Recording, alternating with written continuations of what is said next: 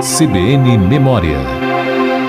Pouco depois dos registros em áudio em fita magnética, o que possibilitou reproduzir músicas e programas gravados no rádio, entra no ar a Rádio Nacional, com sede no Rio de Janeiro. O ano é 1936, um marco na história da comunicação social.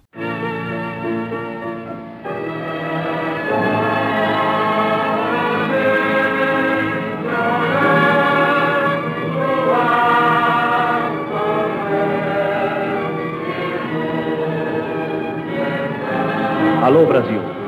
Esta é a PRG-8 Rádio Nacional do Rio de Janeiro. O rádio tem cada vez mais prestígio, capaz de vender produtos e influenciar opiniões. No ano seguinte, em 37, o jornal À Noite lança uma campanha para saber quem será eleito presidente no ano seguinte. A estrela internacional brasileira Carmen Miranda entra na disputa com uma música. Minha terra tem um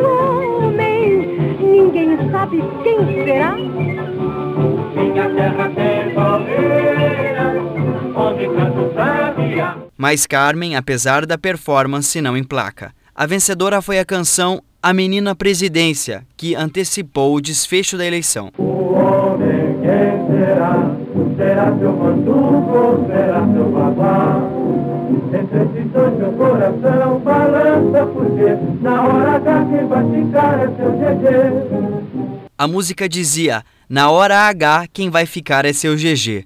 E ficou mesmo. As eleições não aconteceram e Getúlio Vargas anunciou o Estado Novo. Vinícius Sgarbi para o CBN Memória.